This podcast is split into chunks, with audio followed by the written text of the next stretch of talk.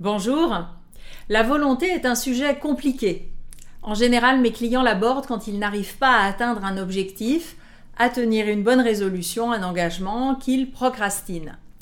Mais la volonté n'existe pas en tant que telle, c'est au moment de l'action que je vais voir ma force de volonté. Je fais ou je ne fais pas.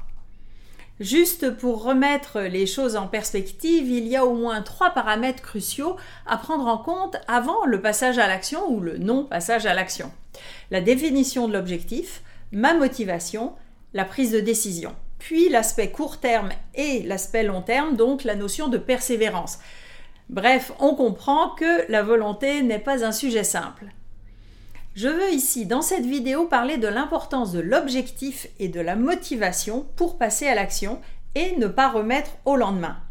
J'ai d'autres vidéos qui parlent plus de comment résister à la tentation, notamment au moment de la prise de décision, et aussi de la persévérance.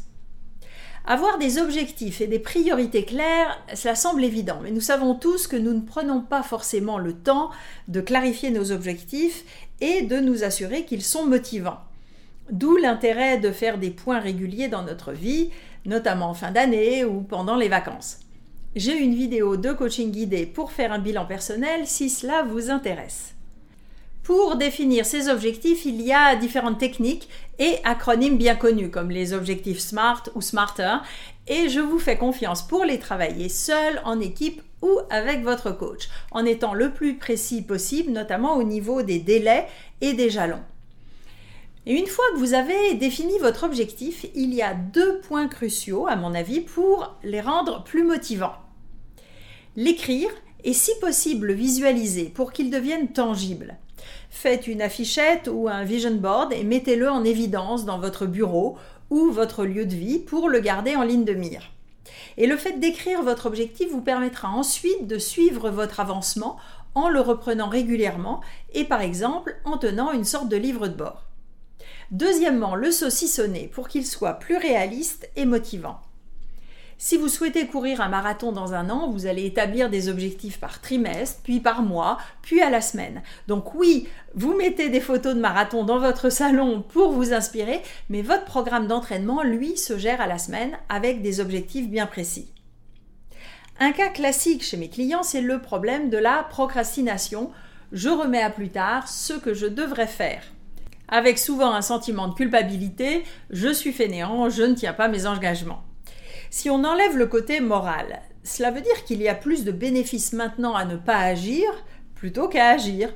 Je n'ai pas envie, je ne vois pas l'intérêt. Et donc il y a un problème de motivation par rapport à l'objectif. Ça peut être simplement au niveau de l'objectif qui n'est pas clair, qui ne m'intéresse pas vraiment au fond. Euh, tant que je ne me suis pas approprié un objectif par rapport à des valeurs, un sens, des bénéfices importants pour moi, difficile d'être motivé. Par exemple, si je récupère un projet professionnel sur lequel je ne suis pas convaincu, ou bien une obligation sociale qui ne fait pas de sens pour moi, je vais peut-être accepter car c'est dans mes responsabilités, ou pour la forme, ou pour faire plaisir, mais j'y vais en fait à reculons. Et pas étonnant que l'énergie ne soit pas vraiment là au moment de s'y atteler. Et d'ailleurs, c'est en général la première étape en coaching. Clarifier, valider les objectifs et s'assurer qu'ils sont motivants pour vous. Le problème avec la motivation, c'est que ce n'est pas forcément rationnel. Par exemple, j'ai défini un objectif. Je veux faire du sport trois fois par semaine. Je sais que c'est bon pour ma santé à long terme, que j'aurai plus d'endurance et donc plus de plaisir pour mes randonnées ou le surf des prochaines vacances. Mais au moment de me lever de mon canapé, vraiment pas envie. Et je vais trouver plein de bons prétextes, de choses très urgentes à faire. C'est souvent le cas quand les bénéfices futurs sont assez éloignés dans le temps.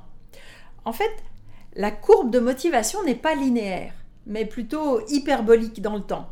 Et le bénéfice à court terme a plus de valeur que le même bénéfice à long terme. On dit par exemple un tien vaut mieux que deux tu l'auras.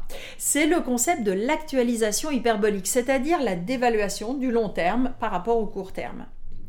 Si les prochaines vacances, même de rêve, sont planifiées dans 5 ans ou sans date, je vais avoir tendance à privilégier une autre satisfaction plus immédiate. D'où l'intérêt à nouveau de fragmenter vos objectifs et de vous motiver non seulement pour le long terme, mais au jour le jour par rapport à l'étape suivante et des petites victoires vont soutenir votre motivation. Mais le système de récompense est un sujet assez délicat, car si je me félicite trop vite, je risque de lever le pied. Nous verrons cela dans la vidéo sur la persévérance. Il y a aussi des solutions plus originales. Par exemple, anticiper sa baisse de motivation et rendre l'option court terme moins attrayante ou plus coûteuse. En gros, je mets des contraintes à ma paresse. Je peux rester sur mon canapé, mais uniquement pour lire mes cours ou en faisant des abdos. Ou bien je m'engage devant autrui sur mes objectifs, par exemple sportifs, et je dois rendre des comptes. C'est ce qu'on appelle la pression sociale. Donc non seulement vous annoncez à tout votre entourage et sur vos réseaux sociaux que vous serez au marathon de Paris l'an prochain, mais vous postez aussi toutes les semaines vos résultats d'entraînement par rapport à vos objectifs prévus. Cette pression, c'est un des bénéfices de se faire accompagner par un coach. Et cela marche aussi par rapport à soi-même. Des études ont montré que si nous avons un miroir dans la pièce où nous sommes, nous sommes plus persévérants et nous restons plus en ligne avec nos valeurs. Donc installez un miroir dans votre bureau ou affichez votre courbe de consommation de chocolat dans votre cuisine. On verra aussi dans une autre vidéo que notre force de volonté dépend fortement de notre niveau d'énergie, d'où l'intérêt de planifier votre journée par rapport à vos objectifs prioritaires pour leur réserver vos phases de belle énergie. En conclusion, ça ne sert à rien de culpabiliser, dans son sens moral, si vous n'atteignez pas vos objectifs, que vous procrastinez ou ne tenez pas vos bonnes résolutions. Avoir de la volonté n'est pas un don ou une grâce donnée à certains, c'est un processus et un ensemble de paramètres sur lesquels vous avez moyen d'agir. Enfin, si vous le voulez. Le fondement du coaching, c'est de vous accompagner pour vous aider à atteindre vos objectifs. Alors contactez-nous. Si ces sujets de psychologie appliquée vous intéressent, abonnez-vous maintenant à ma chaîne en activant les notifications pour être prévenu des prochaines vidéos. Et vous pouvez vous inscrire également à ma lettre d'inspiration mensuelle avec le lien ci-dessous. À bientôt!